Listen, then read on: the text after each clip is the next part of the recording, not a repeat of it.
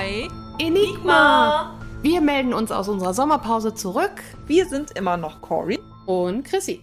Weißt du, worauf sich äh, Bram Stoker an. Stoker? Stoker. Stoker, ne? Bra mhm. Aber Bram? Bram Stoker. Okay. Ja. Das darfst du denn jetzt immer machen. ähm, auf wen er sich bezieht? Auf Graf Dracul aus Transsilvanien. Uh. Also, historische Figur ist Vlad der Dritte. Ja. Geboren ca. 1431. Angeblich soll der Graf Dracula von Vlad III. inspiriert worden sein. Diese These gibt es aber tatsächlich erst seit den 70er Jahren.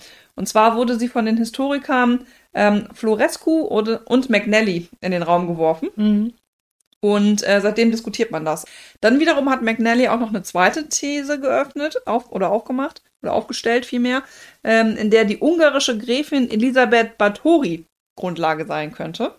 Eine Gräfin. Eine Gräfin. Oh, jetzt wird's spicy. Ja, ähm, da werde ich aber gar nicht so super ins Detail zu gehen, okay. weil wir der in der zweiten Staffel, Teaser, Teaser, eine längere Folge widmen werden, denn sie wurde vor allen Dingen als Serienmörderin bekannt. Hi. Und hat den Beinamen Blutgräfin bekommen. So spannend. Können wir jetzt schon die zweite Staffel machen? du willst doch nur Twilight überspringen. Ja. Ich fürchte mich, ich fürchte mich. Aber wir haben es doch gleich geschafft.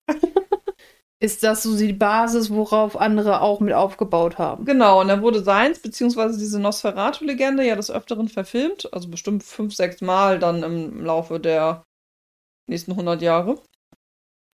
In verschiedenen Varianten. Und dann kam es ja in den 90ern zu so einem Vampir-Kult-Boom. Und das zieht sich ja jetzt auch so weiter, bis wir am Ende jetzt halt bei Twilight gelandet sind. Hm. Die uns ja ab 2005 begleitet hat. Hm. An der Stelle.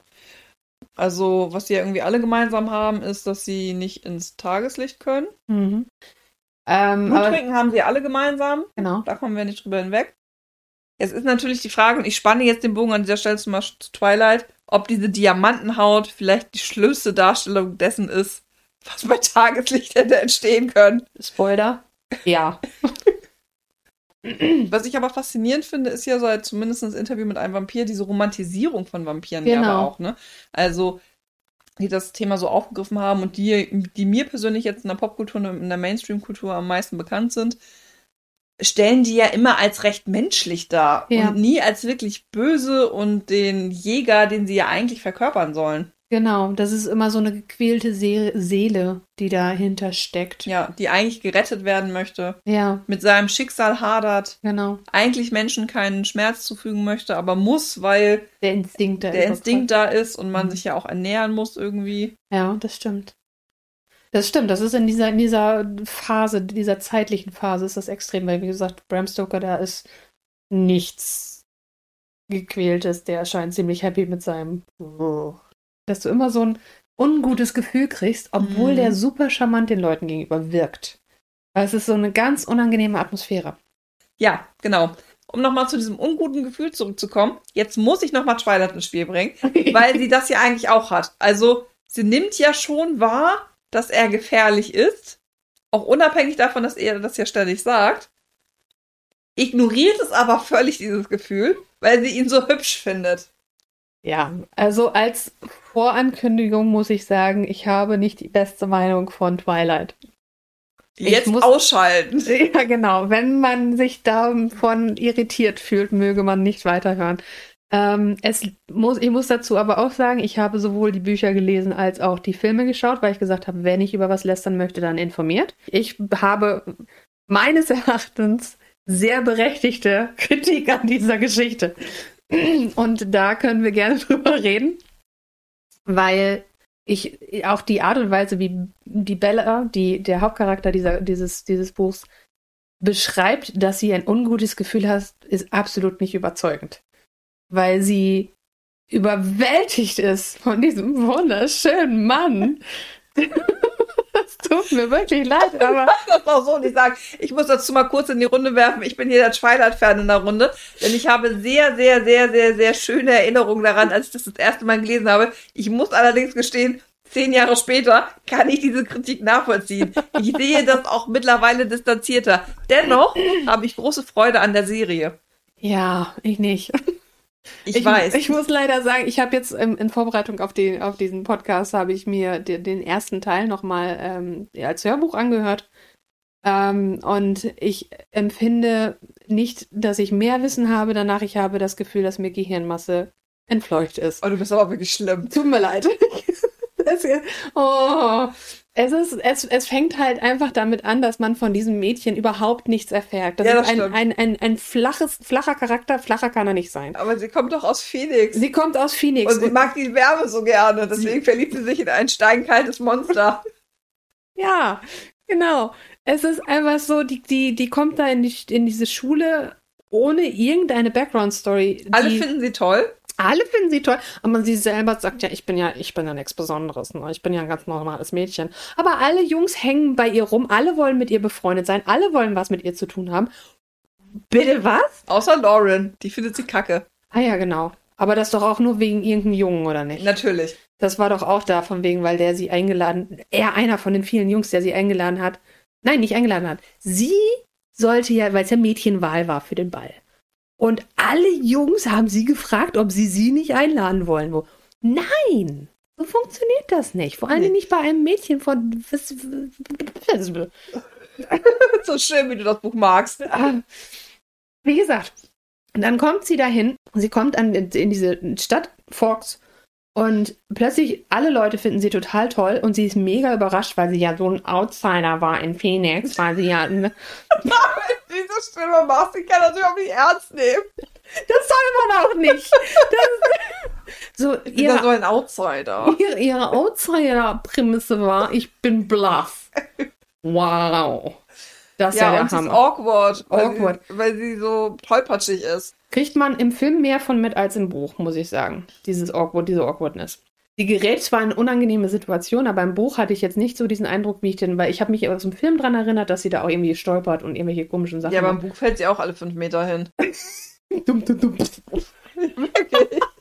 Ich kann ja kaum geradeaus laufen. Ja, die ist auch immer in Lebensgefahr, muss man dazu sagen. Und ja, der, das liegt ja aber daran, weil ihre Tage schon gezählt waren, als sie Edward begegnet ist. Ugh.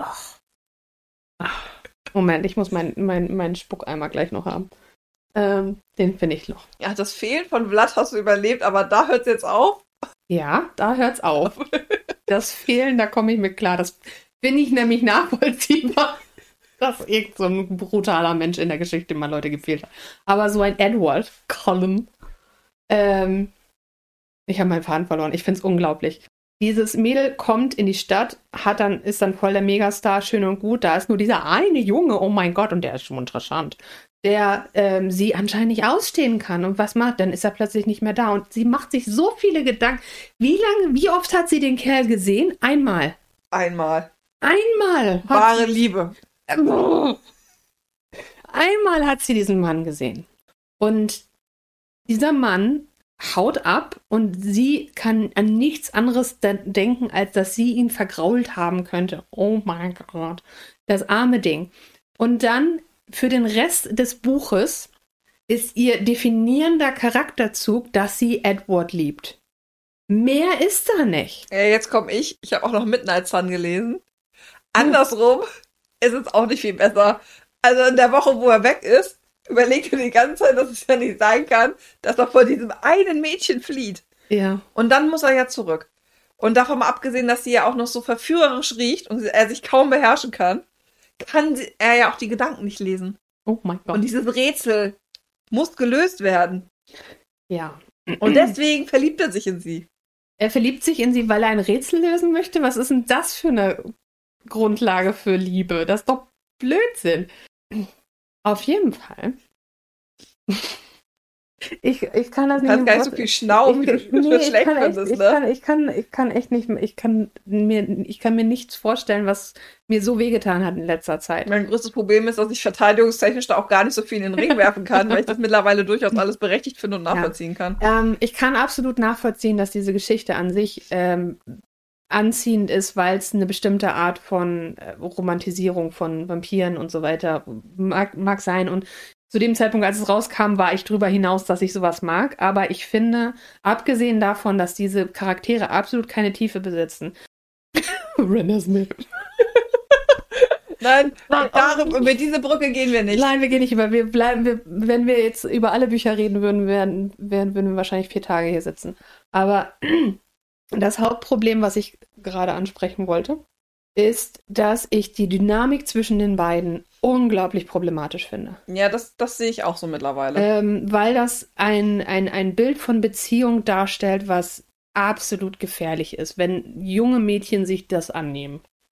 Ähm, und das ist einfach tatsächlich so, dass das, wo ich sage, dieses Mädel ist einfach so passiv, nichts anderes in ihrer Welt ist relevant als dieser Mann, den sie nicht mal kennt, nicht mal gut ähm, anfangs erstmal merkwür merkwürdig findet. Ähm, und das Interessante für sie ist dann, als sie erfährt, dass er ein Vampir ist. Das erfährt sie ja von Jacob in gewisser Weise. Und dann geht es für sie nur noch darum, sie denkt konstant an, an Edward. Da ist nichts anderes in ihrem Leben relevant. Die hat eine Gruppe von Freunden, die auch nicht erwähnt werden können. Und die hätten genauso viel Effekt auf ihr Leben. Und dann ist es so, dass du zwischendurch in Nebensätzen erfährst, dass dieser Typ, noch bevor die beiden zusammen waren, sie gestalkt hat, bei ihr im Zimmer war und sie schlafend beobachtet hat. AKA Stalken. Ja, genau, ja, aber dass er auch hinterhergefahren ist da in diese Stadt, wo Ah, die ja, ja, das stimmt, das stimmt. Okay, er hat sie Er dann muss sie ja beschützen. er hat sie ja dann gerettet, aber auch, dass er, auch Situationen, was ich, das sind so Extremsachen, aber eine Situation, die ich super merkwürdig fand, war dieses, er findet es gut, dass er ihre Gedanken nicht lesen kann, in gewisser Weise, das findet er spannend, interessant, aber dann belauscht er sie und überwacht sie, indem er alle Gedanken von den Leuten, mit denen sie gerade unterwegs ist. Mhm. Und das, was, was soll das? das? Weißt du, wenn sie sagt, ich möchte das, und sie sagt das, glaube ich, an einer Stelle, bitte guck nicht rein. Bitte guck nicht zu, wie ich mich blamiere oder so. Ich glaube, das ist im Sport, keine Ahnung. Und er macht es trotzdem. Ja. Und das finde ich mega problematisch. Abgesehen von der ganzen, ganzen Vampirgeschichte, die mit der Glitzerei ihren Höhepunkt erlangt. Aber das muss ich sagen, da, da haben die mich echt verloren. Und da Oh. das, das ist, glaube ich, aber auch das, das Ende von dieser Vampir-Ära fast gewesen, oder? Twilight? Ja, man muss ja auch sagen, übrigens fand ich deinen Rant sehr schön, deswegen habe ich ihn noch nicht unterbrochen. Ich konnte dem gerade sehr gut zuhören. Dass ja zum Beispiel im Gegensatz zu Harry Potter oder aber auch die Hunger Games, also Mhm. Tribute von Panem Geschichte, ähm, Twilight wirklich auch passé ist, ne? Also das Ja. ist nicht so, dass es jetzt irgendwie immer mal wieder eine Renaissance erlebt, obwohl ja alle Filme verfilmt worden sind und Genau. ähm, das so ein bisschen auf dem absteigenden Ast. Aber das ist diese ganze Vampirgeschichte tatsächlich, das hat sich so ein bisschen ausgelutscht. Mhm. Also der Markt ist ja auch völlig übersättigt worden mit einem Mythos, der ja sich dann auch irgendwann um sich selber dreht. Also wir haben diese Untodgeschichte, wir haben ne, irgendeinen Vampir, Fangzahn, äh, wir haben, also wir müssen das Sonnenlicht meiden, wir trinken Mhm. Blut. Und der Rest ist immer spekulativ, aber das sind so diese vier Kernkomponenten, die sich immer irgendwie wiederfinden. Aber das blutet sich auch irgendwann aus. Also da ist ja irgendwie nichts Neues mehr. Haha! Wortspiel, Wortspiel, pun intended, not. ähm, Ja.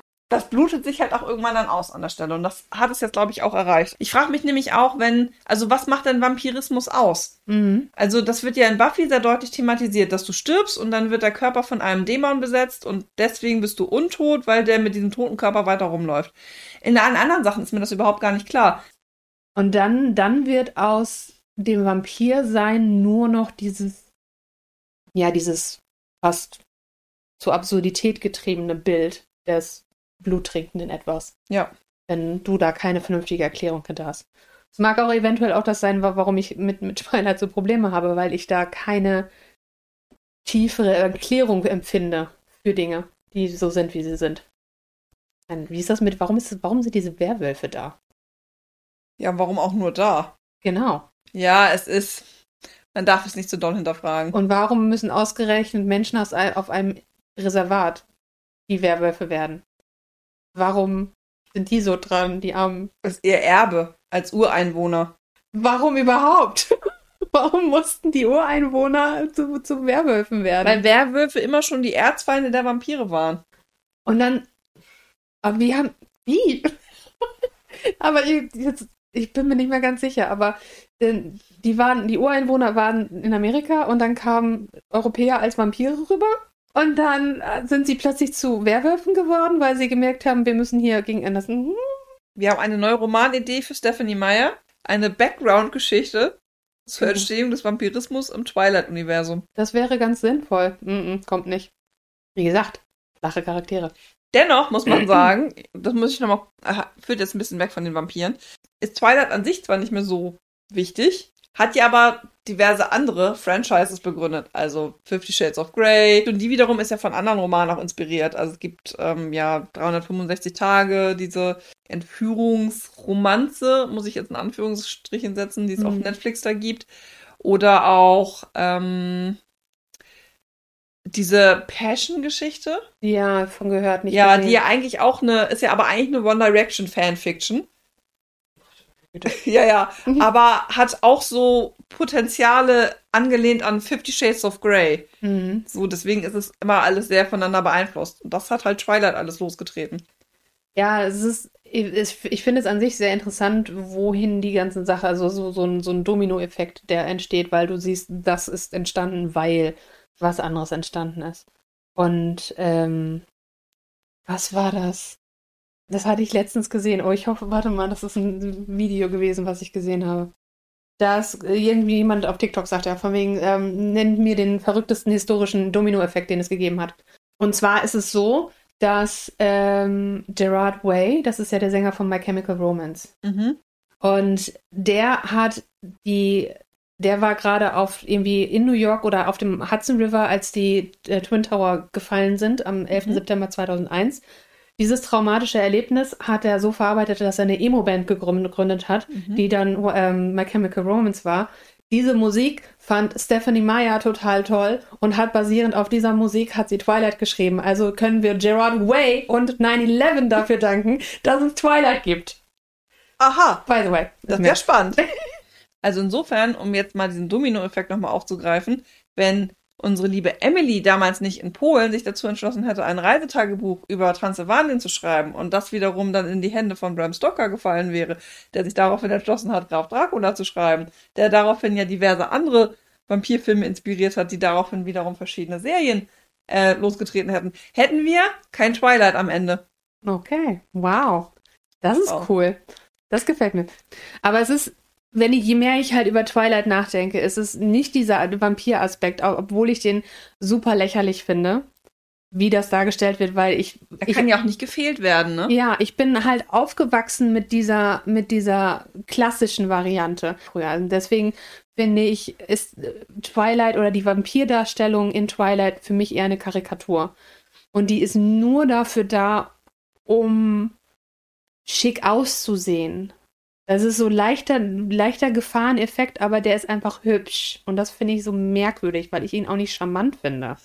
naja, er ist ja auch nicht besonders nett zu ihr. Ja, das ist ja so very alluring. Also der soll, der soll in irgendeiner Art und Weise charmant wirken oder so. Oh, und alle finden den Kallen so toll. Wow. Was ich übrigens immer nicht so richtig verstanden habe in dem Buch ist, es ist ja eine Realität, wo es ja eigentlich keine übernatürlichen Wesen gibt. Mhm. Und innerhalb der ersten 100 Seiten findet sie raus, es ist ein Vampir. Und das ist ein Fakt, den sie einfach so hinnimmt. Ja, das ist auch interessant. Die sitzen beim Essen. Und dann fragt sie ihn und die beiden sagen einfach, ja, bist ein Vampir, alles klar, bist ein Vampir, gut, alles klar, weiter geht's. Ja. Oh, eine Sache fällt mir gerade noch ein. Aber ich habe ein großes Problem mit Büchern und Geschichten, wo ich oder bei denen ich mir etwas nicht exakt vorstellen kann. Wenn die Beschreibung so merkwürdig ist, dass du sagst, das nimmt mich raus aus der Geschichte. Und ein Beispiel ist, ich weiß, dass der übernatürlich sein soll. Und er fährt einen übernatürlichen Volvo anscheinend. Das sicherste Auto seiner Klasse. das ist so witzig. Und dann fahren die nach Hause von dieser Stadt und die, das ist Fox, das ist äh, State of Washington. Das ist, äh, und diese reden ja davon, dass da ganz viele Wälder sind. Also dementsprechend stelle ich mir die Straßen auch nicht so gerade fahren vor, sondern das sind über Stock und über Stein. Die unterhalten sich im Auto und sie unterhält sich mit ihm, schaut ihn an und mit einem Nebenblick fällt ihr auf, dass er 100 Meilen die Stunde fährt. 160 Sachen. Das schafft mein Auto so gerade auf der Autobahn. Auf einer geraden Strecke. Aber du fährst auch eine Knutschkugel. Ich fahre eine Knutsch, ja, aber auch auf einer geraden Strecke schafft man 160. Aber nicht auf so einem Stock- und Steinweg, nein, Stock und Stein, aber so leicht. Und selbst wenn er das fährt, das ist vollkommen in Ordnung. Darf er ja machen, mein Gott. Nicht mein Problem. Aber Sie sitzt in dem Auto mit drin und spätestens bei der ersten Kurve müsste sie doch sowas wie Fliehkraft spüren, oder Nein, nicht? das hat der Volvo nicht. Der Volvo ist über natürlich. Oder fliegt er über die Bäume drüber weg? Ich habe keine Ahnung, aber sie sieht, die, ihr fällt nur auf, dass die so schnell fahren, weil sie sieht, dass er 100 Meilen die Stunde fährt. Ja. Und da, da war auch wieder so ein Moment, wo ich gesagt habe, da kann ich nicht mitgehen, das ist scheiße geschrieben. Achtung. Und dann kriegt sie Angst. Stimmt so. Fahr langsamer, Vampir. Hm, okay, Prioritäten gesetzt, ne? Ja, Eindeutig. eindeutig. Dumme Kind, Entschuldigung. Und das ist, also da, es geht ganz viel einfach um diesen Schreibstil, den sie an den Tag legt, wo ich Mhm. sage, und dann gibt's halt in der Geschichte Dinge, wo ich sage, da muss, das geht anders. Also so eine Vampirgeschichte, wenn da so ein absolut großartiger Mensch ist, der sagt von wegen so, ist mir scheißegal, ob du, ein- ob du ein Vampir bist oder nicht, aber ich habe mich in dich verliebt, schön und gut, da kann man eine tolle Geschichte drauf aufbauen. Aber eine leere Hülle plus zweite leere Hülle, die glitzert, herzlichen Glückwunsch. Nicht Und so die aus Ding. Stein ist. Die aus Stein. mm. Und sich nicht fehlen lassen kann. Der wunderschöne Körper. Es gibt auch nicht einen Blick, oder wahrscheinlich schon, aber gefühlt nicht einen Blick in diesem Buch, der nicht irgendein Adjektiv hat. Ja, das stimmt. Was ich übrigens ganz faszinierend finde, ist ja, obwohl Forks ja offensichtlich ständig bewölkt, Ja. da ja offensichtlich nie Sonnenlicht durchkommt und sie deswegen ganz normal durch die Gegend laufen können. ja. Das finde ich doch sehr, sehr unwahrscheinlich. Und dann gehen die, jedes Mal, wenn die Sonne rauskommt, gehen die campen. Captain. genau. Mhm. Und keiner, Eine sehr naturverbundene Familie. keiner an dieser Schule interessiert sich dafür, dass die Kinder wochenlang irgendwie eventuell Unterricht verpassen können. Ja, aber wochenlang gibt es ja nicht in, in, Stimmt, in sind ja Forks. immer nur Da ist ja immer, es ist ja mal ein Tag, wo die Sonne scheint. Ja, das stimmt. Oh, es ist oh, so fürchterlich. Gezwinkert. Gezwinkert. Na gut. Und ich glaube, wir haben es genug gebasht, oder? Oh. Und du möchtest noch weitermachen? Oh. Ja gut, dann rente weiter. Ich warte, aber da war gerade noch irgendwas, was, was mir noch eingefallen ist, aber die, ähm, das Problem ist halt einfach auch, ähm, das, genau, das geht auch vielleicht wieder nochmal wieder auf Vampire zurück, diese Struktur, die die da leben, dass die Stephanie Meyer es nur hingekriegt hat, die Charaktere hm, ja so zu gestalten, dass sie da kein Problem mit hat, dass sie in Anführungsstrichen Vegetarier sind. Ja. Also sie gibt denen einen moralischen, äh, moralischen Hintergrund, in Anführungsstrichen, sodass niemand sich beschweren konnte. Und das finde ich an sich problematisch, weil ich das faules Schreiben finde. Ja, aber das ist ja wiederum diese Geschichte, die ich ja insgesamt schon gesagt habe. Was macht jetzt den Vampirismus an der Genau. Stelle aus? Also, was genau ist das? Ja. Außer, dass er Gift bekommen hat, das ihn versteinern lässt und Kein- dazu führt, dass er Blut trinken muss. Ja. Aber ich glaube, das ist auch ein grundsätzliches Problem des Vampirkultes. Also, dass sich das immer mehr so verwischt hat mit Ja. der Menschlichkeit Mhm. an der Stelle. Und wo genau ist jetzt der Unterschied? Da kann ich mir tatsächlich auch vorstellen, dass halt so mehr oder weniger der Höhepunkt in der, in der Überlegung der Sache, wo Buffy so groß war. Mhm. Und dann halt die, die Leute, die das halt nachahmen wollen oder die ihren eigenen Drehpunkt da finden wollen und dann ihre eigene Inspiration da drin suchen. Und da sind halt auch ganz viele, die einfach dran vorbeigeschossen sind am Mhm. Ziel. Und da würde ich halt absolut Twilight zuzählen. Ich würde nicht sagen, dass Twilight der Grund ist, warum Vampir, äh, der Vampir-Hype beendet wurde, aber ich glaube, danach haben die Leute gemerkt, so, jetzt, Jetzt ist genug. reicht's. Jetzt ist genug. Jetzt ist viel, weil- mehr, mm, mm, viel mehr können wir nicht mehr. Diamanten in der Sonne. Diamanten jetzt hört's auf.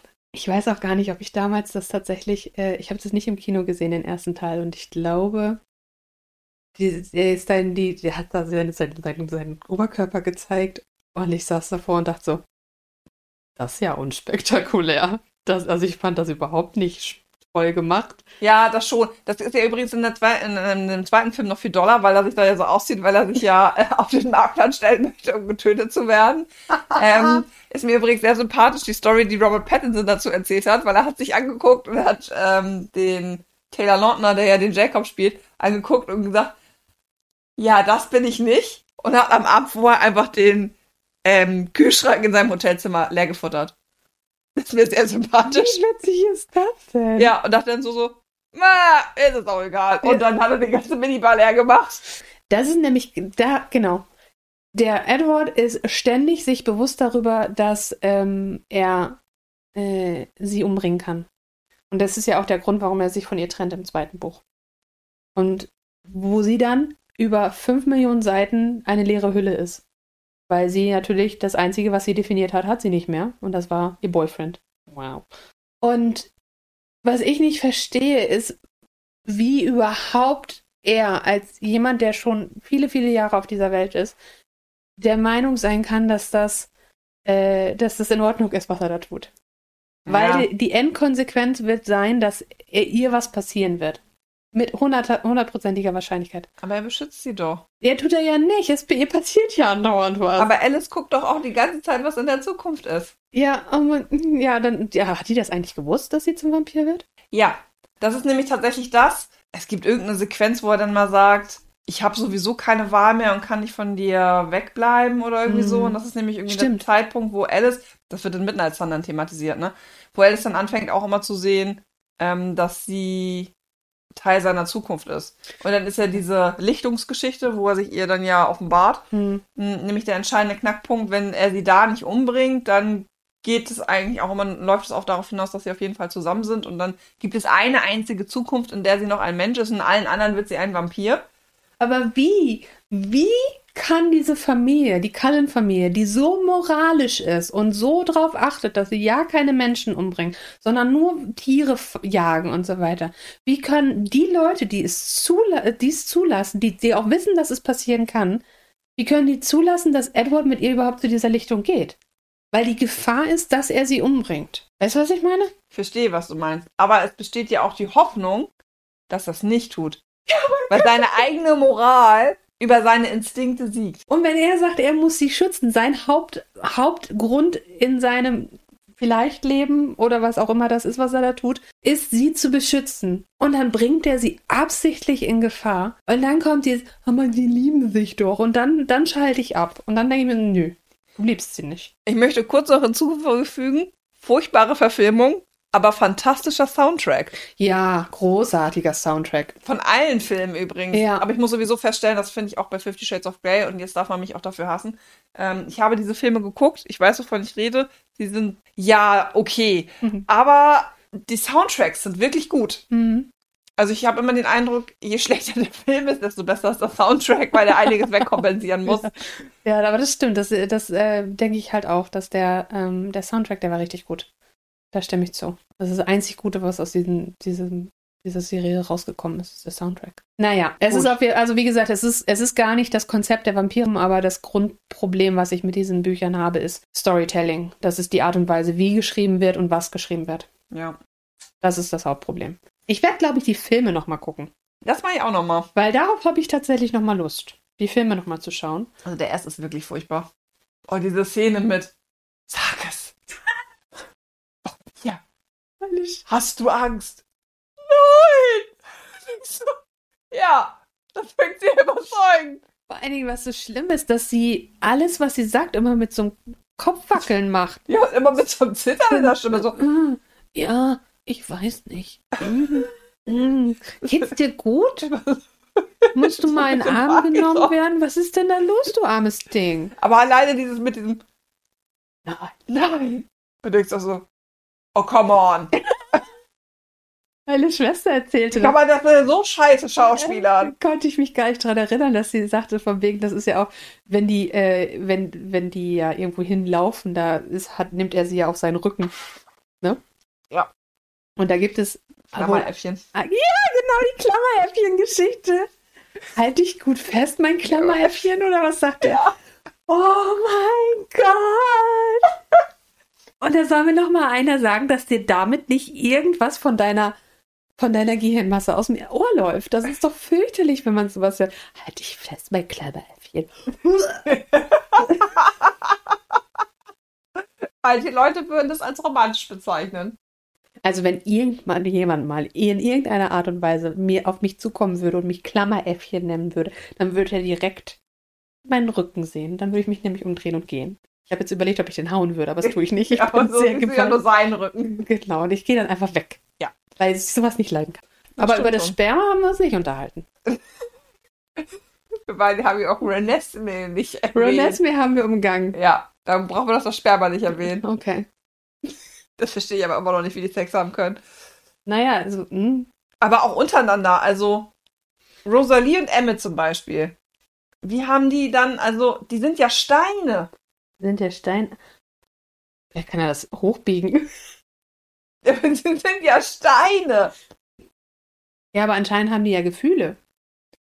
Ja, und das ist ja, deswegen ja, das ist ja auch die Argumentation, weswegen er ja von Bella nicht lassen kann, weil wenn er erstmal so ein Gefühl hat, und das hat er ja 100 Jahre vorher nicht gehabt, Hm. dann ist es so einzementiert in seinen Steinsein, dass er davon nie wieder loslassen kann von dem Gefühl. Mhm. Stimmt. Aber es ist, es ist definitiv erstmal die Frage, wie, wie können die überhaupt Sex haben miteinander, wenn er Stein ist? Und ähm, zum anderen die Frage, warum tut er ihr nicht noch mehr weh? Und dann die Frage, wo kommt die Körperflüssigkeit her?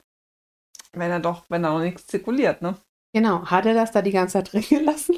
Nein. Sie fragen aber zum Beispiel mit Rosalie und Emmett, wenn die jetzt die ganze Zeit, weil die ja nichts anderes machen, das haben die ja auch beschrieben. Ja, genau. Äh, Das wird ja auch in dem Film thematisiert. Und wenn Emmett jetzt aber mit einer Frau wiederum schlafen würde, also mit einer normalen, relativ, in Mit der Anführungsstrichen, menschlichen. mit einer menschlichen, ähm, dann könnte er die ja auch schwängern. Also er verballert das dann ja nicht, im wahrsten Sinne des Wortes. Der schießt mit Platzpatronen.